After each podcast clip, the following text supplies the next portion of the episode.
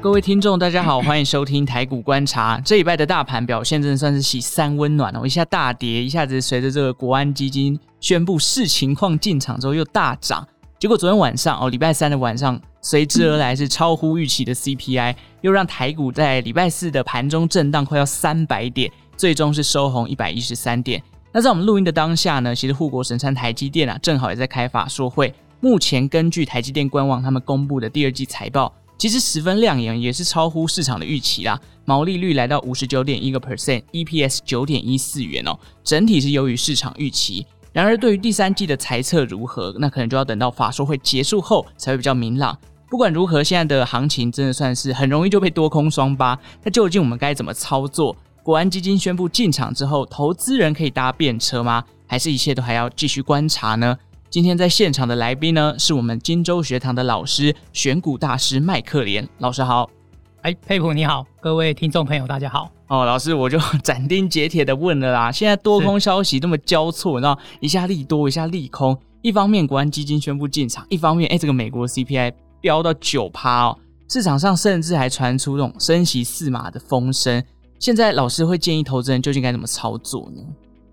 呃，如果没有国安基金的话哦，本来我们预期这个点位啊还会再继续往下探，嗯，哦，那可能是一万三千五百点哦。如果用一些技术指标来计算的话，啊，那现在国安基金进场了，既然它已经进场，我想这个底部应该目前会是有手。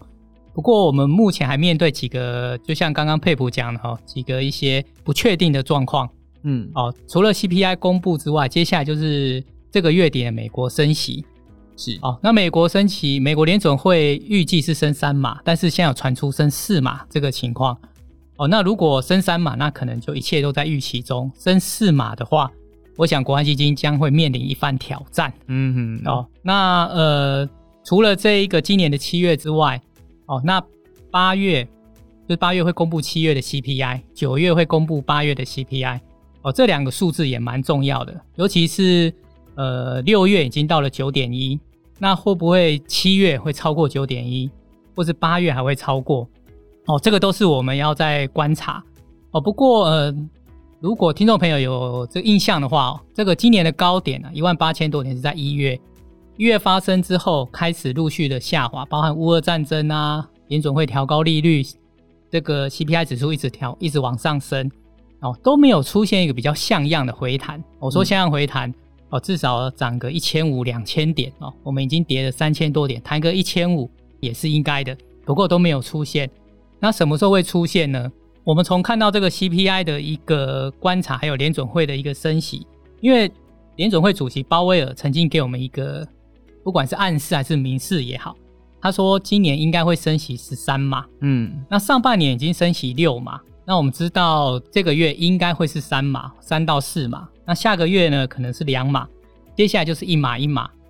哦，那从这计算就可以知道，诶，它的升息速度如果是减缓的话，那这样子会对我们的一个压力，哦，资金收回去的压力会变小，比较好的状况会落在第四季，尤其第四季美国也要选举，那台湾也要选举，嗯、那我当然不知道国安基金这时候宣布进场是不是为了这个原因，因为我们才刚刚听到这个呃部长。好，已经说要选台北市，是，对对对啊，那这个我们当然不予揣测了啊。但是呃，基本上就是选举的议题哦，往往也会让美国也好，台股也好，都会有一个比较好的一个上涨的一个环境跟空间。所以在操作上，当然国安基金进场可能底部比较容易抓，大概就是在这个附近。哦，那呃，但是会不会就此就一路往上弹？这个因为还面临很多不确定性的挑战。嗯，那这个时候也许进场是 OK，但是您的部位可能还是要放小一些，是比较保守的。您可以挑一些国安基金比较常常操作的一些全值股，进场会挑哪些股票？这个也许待会再跟大家分享。那如果比较积极一点呢，就可以观察呃一些法人，比如说投信啊，他们现在已经开始在布局什么样的一个个股，以及下半年产业透明度比较高的一些产业。哦，那有逢回可能就可以做一个买进。嗯，OK，目前还是很多消息啊，景气的指标都还不是非常确定，有这个准准备要往下回跌的一个状况，所以当然这个很多事情是我们小小散户是没有办法去改变的。投资当然都会有风险，要做好心态的调整，而且要控管好自己的资金部位。那至于国安基金进场，我们可以注意哪些股票呢？就请大家听到比较后面的时候再跟大家分享喽。当然啦，这个因为今年这个走势从一月的万八一路这样下跌，就像刚刚老师讲，已经跌了三千多点了。这股市大跌哦，麦克梁老师刚好又是这个，有经历过这个短时间内惨赔九千万的经历。所以今天呢，我们也想要请老师来跟我们强化一下这个心态啦。国安基金已经帮我们打一针强心针了，现在再请麦克连老师来帮我们强化自己的投资心法哦。老师啊，我们现在一起来回到这个当年您二零零八年的惨赔的情境，当时是什么样的情况，可以让你把手上几乎所有的资产都赔光了呢？好，这是一段痛苦的回忆，我都已经埋在心里面，不太想把它拿出来。好，嗯，不过呃，有一些。我想分享一下，给朋友们做一个借鉴哈。是，呃，当时因为可能太过自满了哈，因为当时的环境觉得，虽然全球的震惊环境已经不好，但是会觉得台湾会有一个这个两岸交流的红利哦。对，因为那个时候是在二零零八年，二零零八年其实美国股市在二零零七年第四季就已经开始呃往上高点回落下来，但是台湾并没有。台湾因为有选举的一个红利在，也就是说那个时候的国民党哦，他们的总统候选人马英九总统是还蛮有希望可以当选的哦。嗯，所以再加上民进党那个时候跟对岸中国大陆这边已经有一段时间不相处不太好。嗯，哦，那这个国民党总统上任之后，应该会跟对岸比较好的一个往来，那这样子就代表陆资会进来。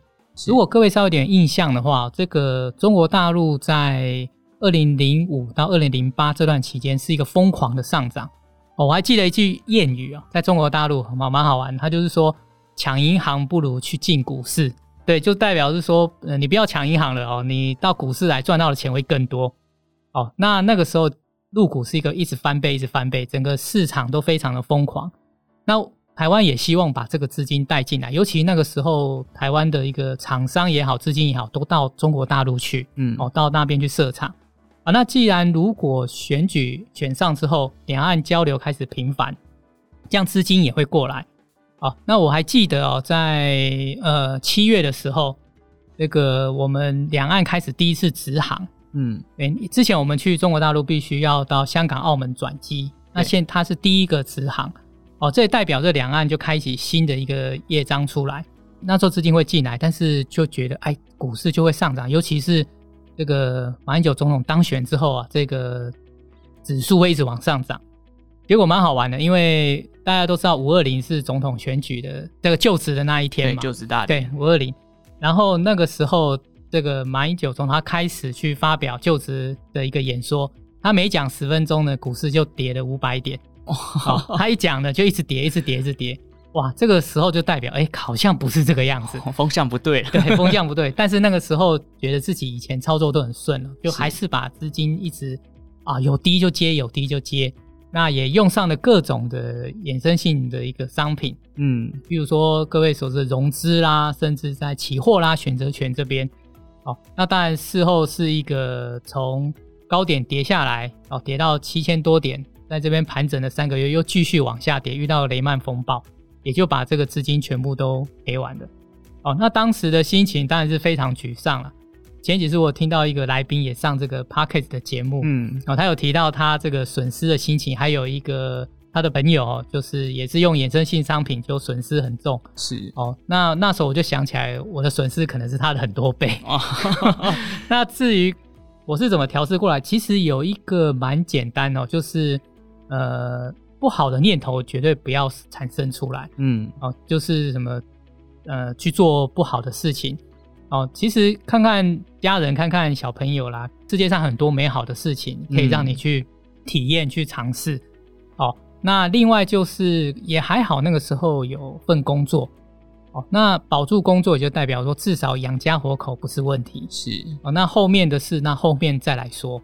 哦，那慢慢慢慢就沉淀自己的心理。当然，这个晚上睡不着觉是很正常的。嗯，哦，那个家人都睡了，就坐在客厅那边，也不敢开电视，灯就暗暗的，然后就呃，一直在这个拿着电脑看一下美国股市怎么一直又在跌，什么时候才会涨起来？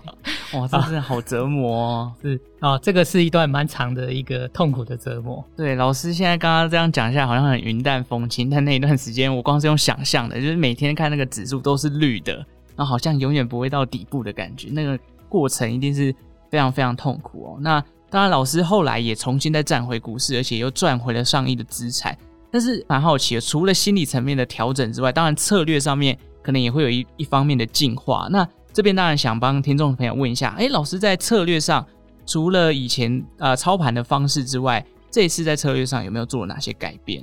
嗯，对，呃，这个跌倒之后就想办法去站起来嘛。哦，那我就大约花了半年的时间哦，再去各个那个时候还没有什么股市的老师哦，嗯，所以都会想要去。都会去买书，然后再去看一下别人是怎么讲的。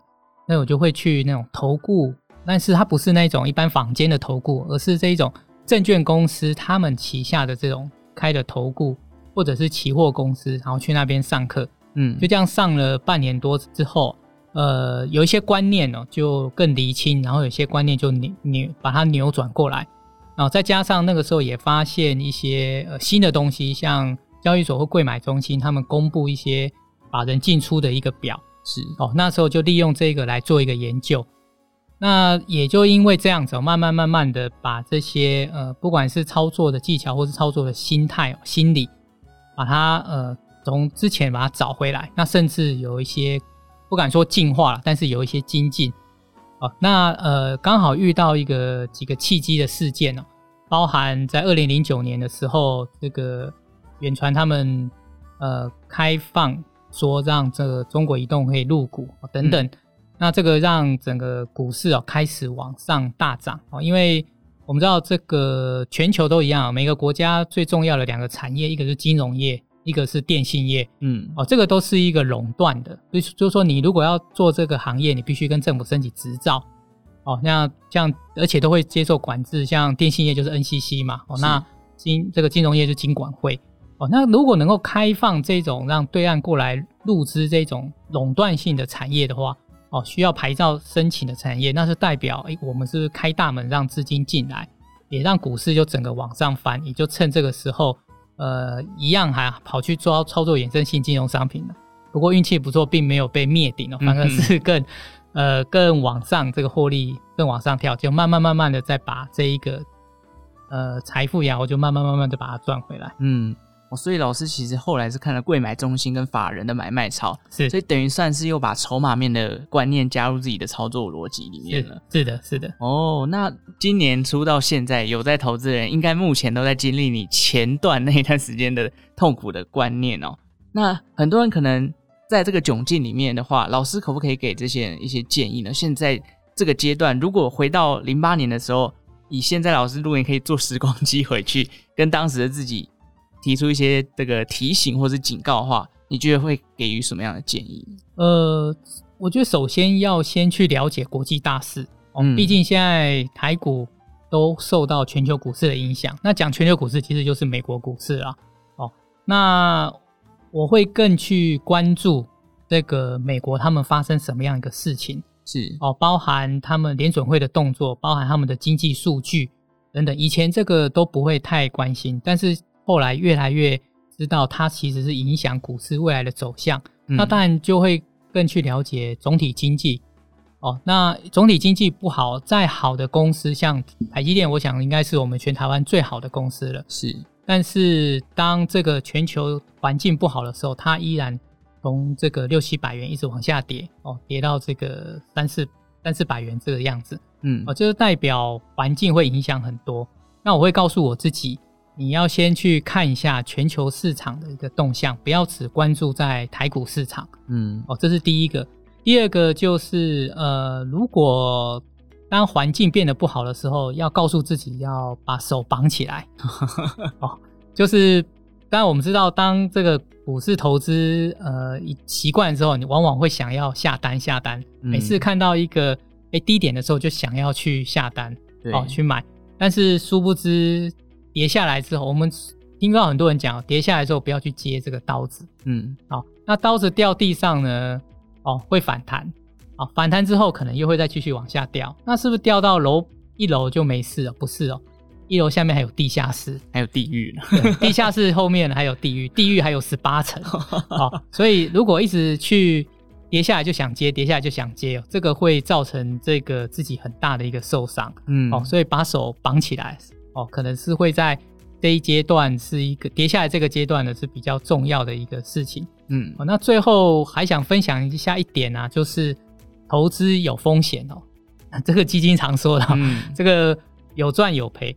不过如果您把资金控管好啊，哦，就是而不是一股脑的把资金都把它投下去。我因为之前有在做一些课程，有一个同学来跟我讲哦，嗯，就是他。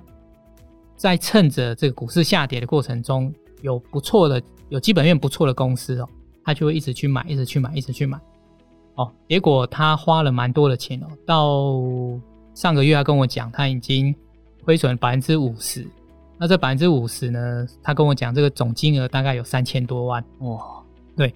那我就想说，哦，这个这样子，你的资金控管是不是如果？呃，能够做好的话，其实会用不着蒙蒙蔽这种这种这种惨遭这种损失哦，因为它都追不好啦，药，然后也吃也吃不下哦。那呃，重要的一点就是，当你的资金可以把它控管好，呃，当这个环境不好的时候，也就是利用简单的一些技术分析，比如说，如果这指数已经在季线之下啦，就六十日均线，然后它已经下弯，甚至已经跌破了年线。年线也下弯，这就代表这是一个空头市场。嗯，那既然是空头市场，你的资金就不要投入这么多，最多最多就是五成。呃，要知道股市历史循环当中，空头就这么一两年，长就差不过两年，但是多头可以长到十年。嗯，哦，所以你能够避掉这个空头，把钱好好的留下来，等到多头开始出现的时候，你又是再一次的从底部往上涨，那又是一个人生胜利组了。嗯。对，老师刚刚哦给了三点哦，其实第一点就是总经环境要非常的去注意，毕竟现在是一个全球化时代，不说台股不受到美股影响，其实有点说不过去了。毕竟美股升息，这个资金一收回去，其他新兴市场的这个所有的资金都会外逃，那可能就会对股市造成一定的影响。再来就是不要这么急着去接刀子哦，这个刀子你也不知道什么时候会是底部，很多时候你还是要做好一件事情，那就是第三件。这个资金水位的控管，因为风险是一直存在的。因为资金丢得太快，那很容易就会造成你搞不好真的到底部了，你已经没有资金可以捡了，而且资金都在股市里面，你可能还会睡不好、吃不饱那种感觉哦，所以非常的危险。好，那我们回到今天这个盘势的状况，老师啊，因为现在这个国安基金已经宣布进场了，我们先来聊一下，就是有什么样的指标可以去呃算是观察呢？嗯。那呃，国安基金既然已经进场，那我们可以看一下国安基金它在历历次的过程中哦，他们的一个进场的一个标的。国安基金总共进场过几次哦？从两千年开始，嗯，哦，一直到这次不算哦，最近的就是二零二零年这个新冠疫情流行哦，总共有七次。是，那这七次进场中有胜有负，但是胜多败少，嗯，哦，那。尤其是最近这三次，从这个欧债危机、中国股灾有还有新冠疫情，那个国安基金都是大胜。那金融海啸是先败后胜。嗯，那我们可以观察国安基金他买的哦，都会是超，都是去买这种大型的全资股。嗯，那大型全资股会买哪些哦？那以电子股来说，这个台积电当然不用说，是。那它会还有台积电啊、鸿海、台达电。广达哦，这个是他最近呃上一次他们买进的这些个股哦。那金融呢？金融的都是以官股银行为主，比如说像华南金啊、兆丰金等等。哦，那另外船产的部分呢，他们会买一些船产的龙头。那我想这个台湾船产龙头最大的就是台塑集团，嗯，比如说台塑啦、亚尼啊、台化哦，还有这个水泥的就是台泥，还有食品的就是统一。哦，那呃，我这边有统计过，这四次以来了哈，他每次买的这些股票，每次都是赚的，而且每次都买。哦，那就刚刚提到像台泥、台塑、南亚、台化、台达电、红海、台积电、广达、华南金跟兆丰金，哦，嗯，这个给这个大家作为一个参考，有关全职股的。那至于这个中小型股，你比较积极的，你倒是可以去观察，趁着国安基金进场的时候，这些法人机构也进场买什么？嗯，哦，那这些的呃个股也是一个比较喜欢操作中小型股票，因为毕竟大型股涨得比较慢，对，哦，中小型的股票涨得比较快，哦，那你也可以去留意。那你可以看一下投信法人最近在买什么，譬如说像网通的，哦，譬如说像汽车类股的，嗯，哦，那还有呃盘势不好的时候，他们蛮喜欢买生技股，哦，那这几个呢都可以去列为一个日后操作一个一个方式。不过要注意一下，就是我们刚刚提到未来的变数还是很多，是，那我们不要去采取追高，因为国安基金进场也是买跌不买涨。嗯哦，他们上涨，他们就不会买，他们只会买下跌哦，所以这些操作的方式，也就是下跌的时候你再去做进场哦。那上涨一段时间之后，还是要有获利了结的。是 OK，老师刚刚提了几个哦，其实国安基金进场这几次下来，哎，胜率都蛮高，而且这个都算是大胜的情况。那他们主要会买哪些股票？其实就是全值股，像是台积电啊、鸿海啊、广达，或者是关谷银行的。啊，华南金、兆丰金等等。那如果传产就是亚亚泥、台塑集团、统一等等哦。所以如果大家有兴趣，也可以去留意一下。当然，如果你是一个呃对于风险这个接受度比较高的人，你也可以去追踪一下目前法人买超的中小型个股有哪些。像老师刚刚提到的网通或者是汽车相关的概念股，也可以去留意看看。当然啦，现在呃这个盘势的局面也还没有到非常的明朗。空头年操作上面就是非常重要的几个点了，目前已经走了一半了。不管如何，空头市场第一个最重要的，严格控制自己的资金水位，然后要有最坏的打算，还有随时留意总金跟国际形势的变化。所以这些观念呢，也就提供给听众朋友做一个参考啦。希望啦，这个国安基金已经进场，底部真的不远了，大家再多撑一下好不好？搞不好今年第四季就可以看到一个像样的反弹。